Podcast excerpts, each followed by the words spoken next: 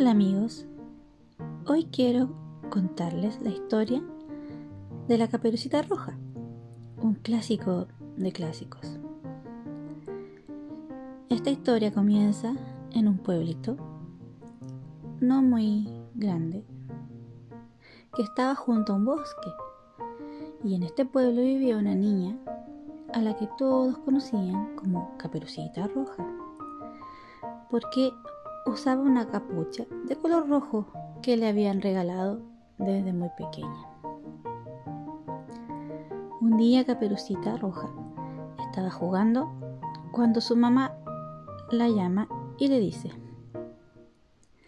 Caperucita, tu abuelita que vive en el bosque está muy enferma y debe hacer reposo en cama. Es por eso que quiero enviarle estos víveres y algunas cosas para comer. ¿Puedes llevarle esta cesta, por favor, hija? A lo que Caperucita, muy feliz, le dijo, Claro, mamá, yo se la llevo. Bien, hija. Pero ten cuidado al ir caminando por el bosque. No te desvíes. Ve derecho a la casa de tu abuela y no hables con ningún desconocido.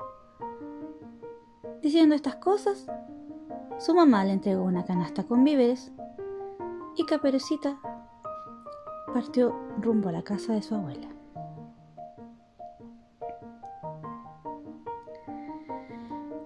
Iba feliz por el bosque caminando, mirando las flores, el hermoso paisaje. El bosque de día era muy bonito y estaba lleno de pájaros y mariposas. Qué feliz se sentía ella mirando todo ese paisaje. Así que se puso a cortar flores porque pensó que a su abuelita le podía gustar mucho un detalle como ese ahora que estaba enferma. En eso estaba Caperucita, que no se dio cuenta que la observaban atentamente.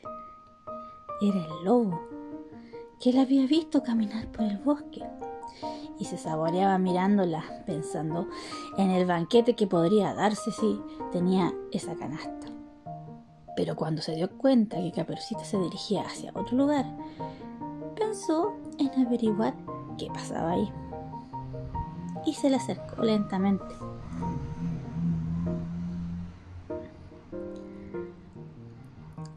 Hola pequeña, le dijo amablemente el lobo, haciéndose pasar por una buena persona. Hola. Lo miró extrañada. Su mamá le había dicho que no hablara con ningún desconocido, pero le pareció amable. ¿Hacia dónde vas, pequeñita? Voy a la casa de mi abuelita, que está enferma. Voy a llevarle estas cosas para comer. ¡Uh! ¡Qué lamentable! Se debe sentir muy sola tu abuela, dijo el lobo. ¿Por qué no tomas un atajo para llegar más pronto? No demores más, date prisa y llévale estas cosas para comer.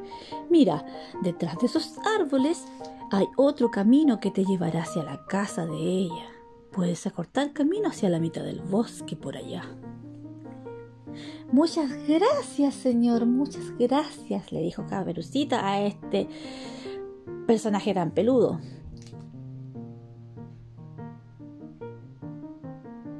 Entonces, Caberucita se dirigió rumbo a la mitad del bosque, a la casa de su abuela.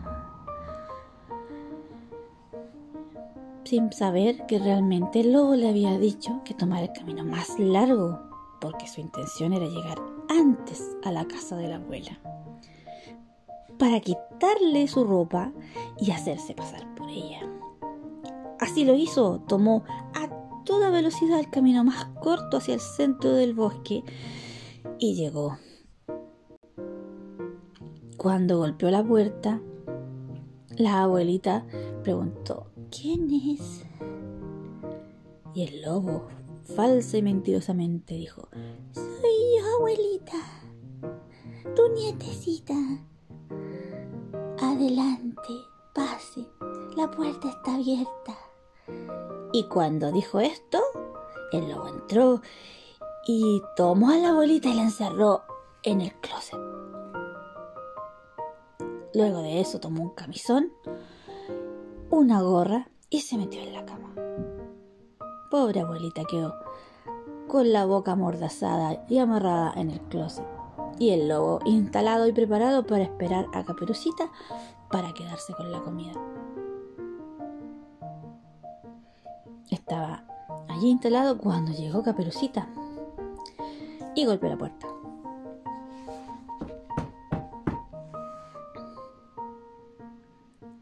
¿Quién es? dijo falsamente el lobo. Soy yo, abuelita, Caperucita. Adelante. Caperucita comprendió que podía pasar. Entró y vio a su abuela. ¿Qué mal te ves, abuela? Sí, hijita, es que estoy muy enferma. Se acercó a la cama y la vio detalladamente y dijo, Abuelita, ¿qué nariz tan grande tienes? Es para olerte mejor. Pero abuelita, ¿qué orejas tan grandes tienes? Es que son para escucharte mejor.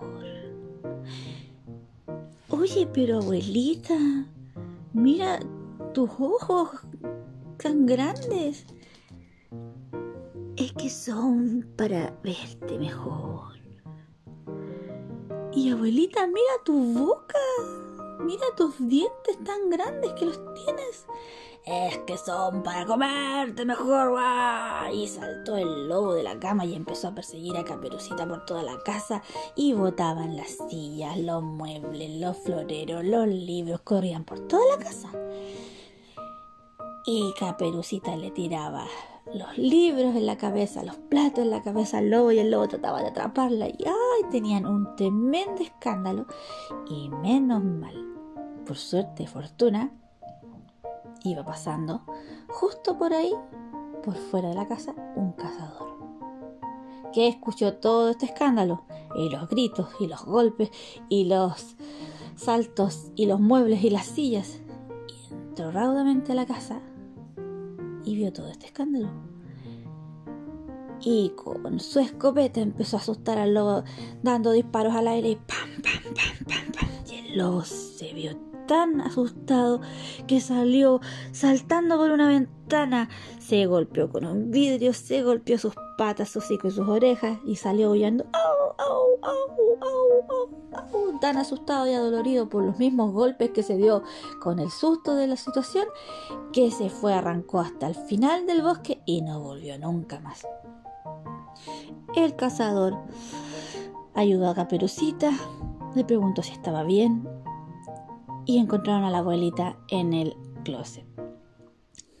La desataron, la ayudaron y ambos adultos le dijeron a la niña que nunca más tenía que hablar con desconocidos ni tampoco dar información de hacia dónde se dirigía, ni quién era, ni lo que hacía con extraños, porque nosotros no sabemos las intenciones de las personas que nos rodean. Caperucita entendió la lección, aprendió de lo sucedido y nunca más habló con extraños. Siguió las instrucciones de su mamá y se sintió más segura y protegida por su grupo. Espero que les haya servido este lindo cuento, que es un clásico, para poder entender que tenemos que cuidarnos de los extraños. Las personas pueden ser buenas o malas. Podemos entender que son amables, pero no podemos ver sus intenciones. Así que niños, Siempre sean amables y educados. Pero cuídense. Primero debemos conocer a las personas para poder confiar. Un beso. Adiós.